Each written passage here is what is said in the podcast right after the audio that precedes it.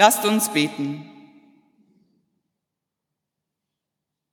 Gott, ich danke dir, dass ich unverschämt, quengelnd, schuldig, traurig zu dir kommen kann. Ich danke dir, dass ich nicht bleiben muss, wie ich bin.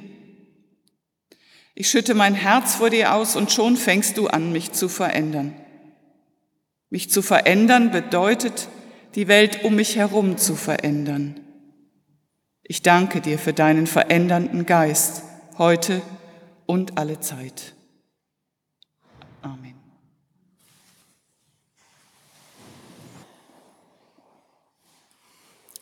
Die Epistel für den heutigen Sonntag steht im ersten Brief des Paulus an Timotheus im zweiten Kapitel. So ermahne ich nun, dass man vor allen Dingen tue Bitte, Gebet, Fürbitte und Danksagung für alle Menschen, für die Könige und für alle Obrigkeit, damit wir ein ruhiges und stilles Leben führen können, in aller Frömmigkeit und Ehrbarkeit. Dies ist gut und wohlgefällig vor Gott, unserem Heiland, welcher will, dass allen Menschen geholfen werde und sie zur Erkenntnis der Wahrheit kommen. Denn es ist ein Gott und ein Mittler zwischen Gott und den Menschen, nämlich der Mensch Christus Jesus, der sich selbst gegeben hat für alle zur Erlösung. Das Evangelium, welches auch der heutige Predigtext ist, steht bei Lukas im elften Kapitel.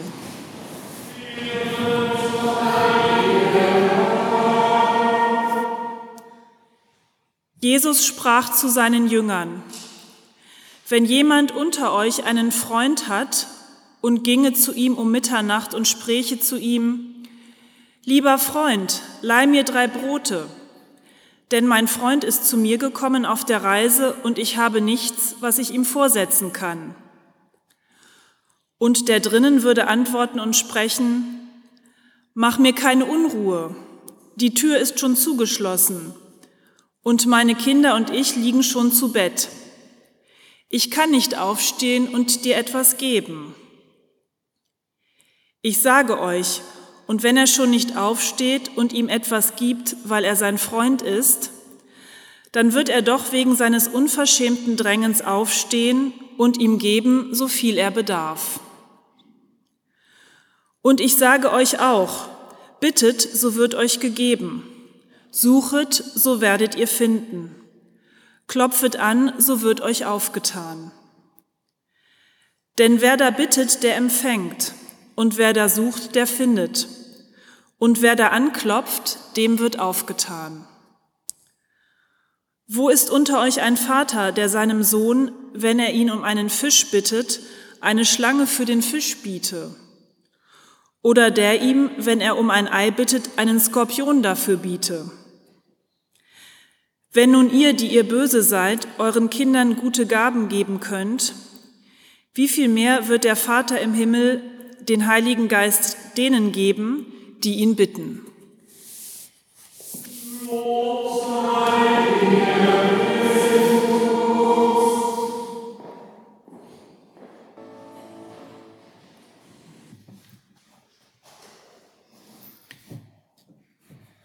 Gnade sei mit euch und Friede von dem, der da ist und der da war und der da kommt.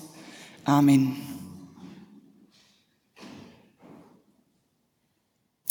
Wir haben in unserer Kirche da vorne, wenn man von hier guckt, links neben der Tür ein Gästebuch. Und das wird häufig auch als Gebetbuch genutzt. Menschen kommen und schreiben so unverbildet und unverblümt rein, was ihnen gerade durch den Kopf geht. Manchmal blättere ich darin. Und ich habe Folgendes gefunden.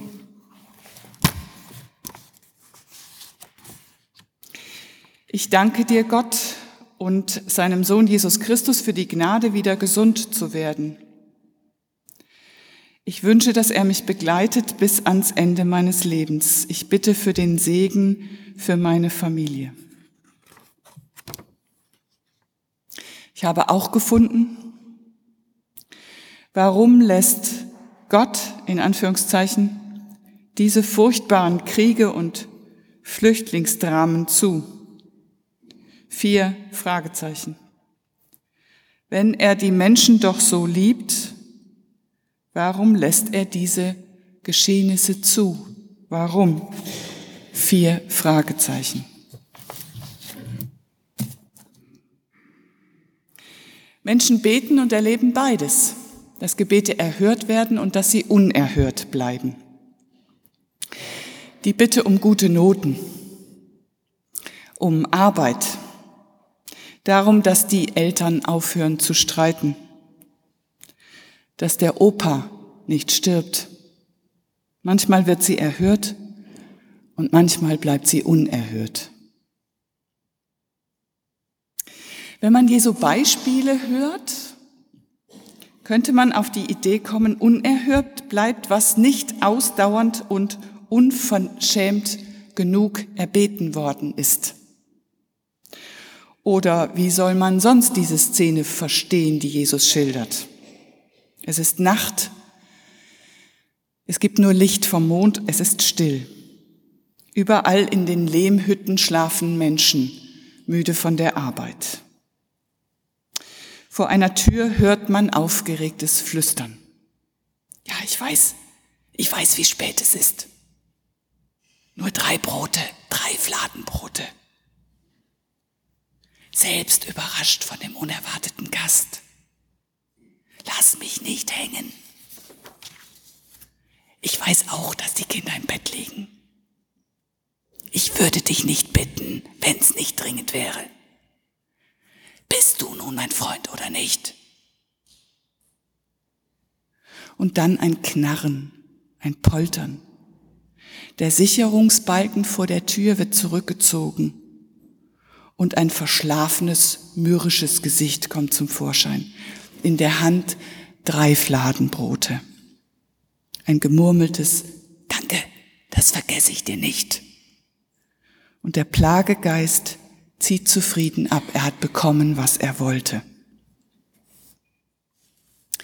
Man muss Gott nur lange genug auf den Wecker gehen, scheint Jesus sagen zu wollen.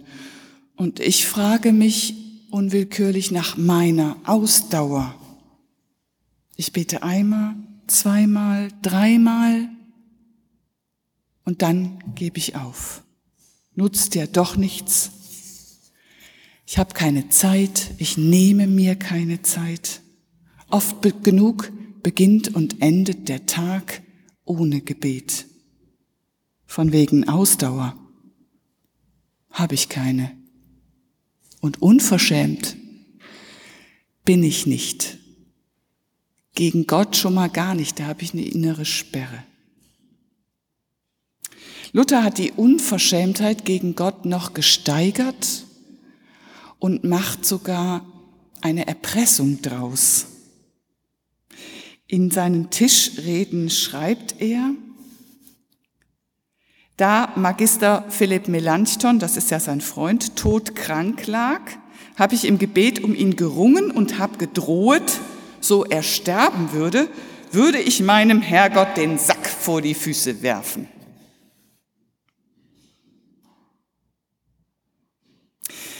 Als seine Jünger Jesus bitten, sie das Beten zu lehren, bringt er ihnen das Vaterunser bei und erzählt ihnen die Geschichte vom unverschämt bittenden Freund, der am Ende bekommt, worum er gebeten hat. Und dann fragt er sie noch, könnt ihr euch einen Vater vorstellen, der seinem Kind, das Hunger hat, das Essen verweigert oder ihm stattdessen etwas Giftiges, Schädliches zu essen gibt? Eine rhetorische Frage, natürlich kann man sich das nicht vorstellen. Genauso wenig, scheint Jesus zu sagen, wird der himmlische Vater seinen Menschenkindern das verweigern, um was sie ihn bitten. Beten hilft, sagt Jesus, fragt sich nur wie. Man bekommt den Geist, fügt Jesus hinzu. Ich zitiere nochmal Lukas 11, Vers 13. Wenn nun ihr, die ihr böse seid, euren Kindern gute Gaben zu geben wisst, wie viel mehr wird der Vater im Himmel den Heiligen Geist geben, denen, die ihn darum bitten.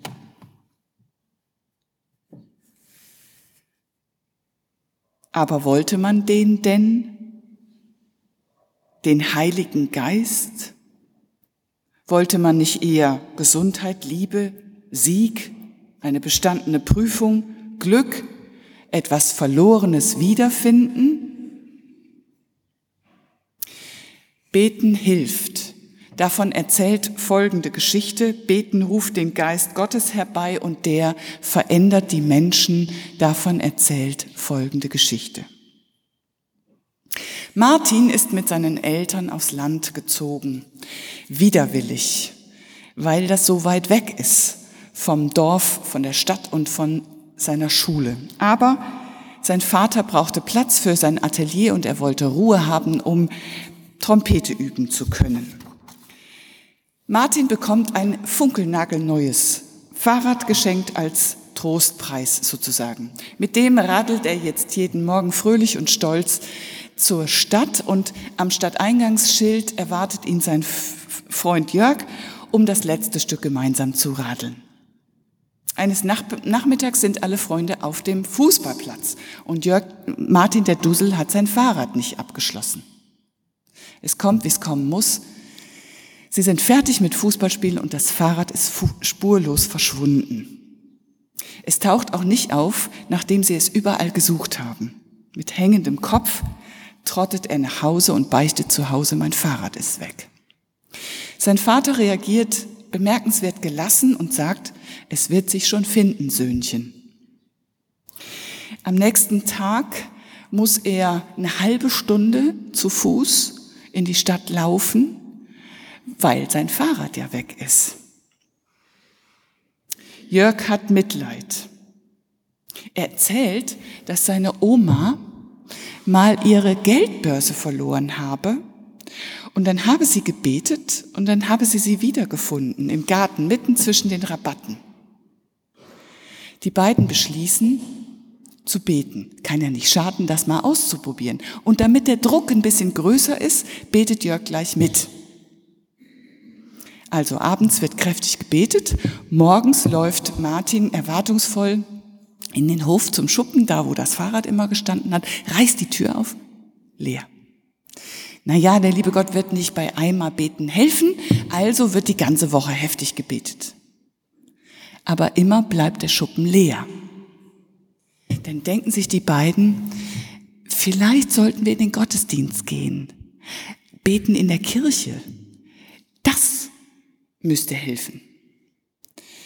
Also das ist schon ein Opfer, morgens um 10 Uhr aufzustehen und dann in den Gottesdienst zu gehen. Aber die beiden machen das und setzen sich vorne in die erste Reihe, damit der liebe Gott sie auch ordentlich sieht. Und sie hoffen, dass nicht zu viele andere Leute da sind, die Gott mit ihren Bitten bestürmen. Als der Gottesdienst zu Ende ist, hat Martin es natürlich total eilig, nach Hause zu kommen. Erwartungsvoll läuft er auf den Hof, reißt die Tür zum Schuppen auf. Leer. Jetzt steht er da, guckt in den Himmel und denkt sich, hm, was ist mit Gott los? Hat er vielleicht zu viel zu tun mit anderem? Muss er sich für den Weltfrieden sorgen und muss er armen Leuten helfen. Aber denkt er wütend, ich bin doch auch arm. Ich kann mir kein neues Fahrrad leisten. Und das Fahrrad brauche ich notwendig, um in die Kirche, äh, um in die Stadt fahren zu können zur Schule. Die beiden Freunde beschließen, sich selber zu helfen. Sie suchen sich Arbeit. Beim Kaufmann schleppen sie Kisten und bei alten Damen mähen sie Rasen. Aber am Ende der Woche haben sie gerade mal 40 Euro zusammen. Boah, missmutig kickt Martin einen Stein weg und sagt, da werde ich ja 100 Jahre alt, bis ich mir ein ordentliches, gutes Fahrrad wieder leisten kann.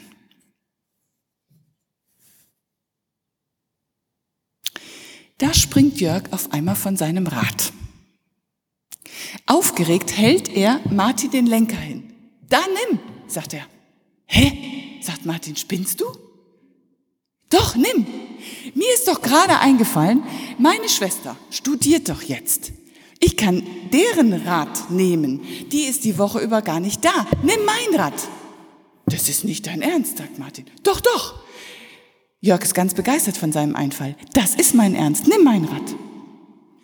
Jörg lässt sich das jetzt nicht noch, ein, Martin lässt sich das nicht noch ein drittes Mal sagen. Er schwingt sich auf sein Rad und fährt nach Hause, als ob er Flügel hätte. Ich habe ein Rad, ich habe ein Rad, ich habe ein Rad, schreit er, als er auf den Hof fährt. Sagt sein Vater, ich wusste doch, Söhnchen, dass du wieder eins bekommst.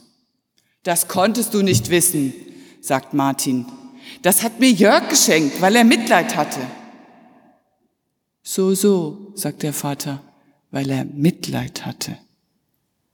Und dann schweigen sie und schweigen. Und dann sagt Martin, oder meinst du, Gott ist hier gewesen?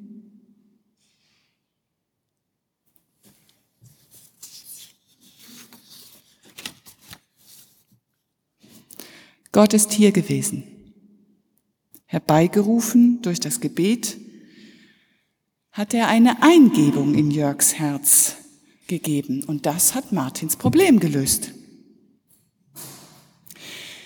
Gebet ist keine Einbahnstraße. Ich kann Gott alles sagen, andauernd, unverschämt, drängend. Gott antwortet mit der Gabe seines Geistes und der verändert mich und meine Mitmenschen. So könnte das verzweifelte Gebet, Herr, warum lässt du die vielen Kriege und Flüchtlingsströme zu? Am Ende so ausgehen, dass er mir einen Geflüchteten zeigt, um den ich mich kümmern soll. Ein Gebet ist wie ein Gespräch, ein Austausch von Worten, von Kräften, von Energien. Ein gutes Gespräch wirkt nach, verändert und bewegt, wie das Gebet.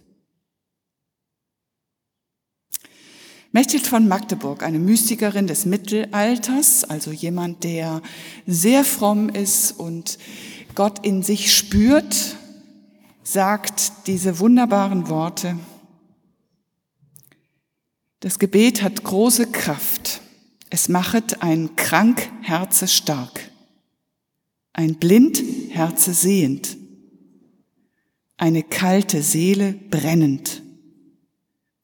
Es ziehet hernieder den großen Gott in ein klein Herze. Es treibet die hungrige Seele hinauf zu dem vollen Gotte. Amen.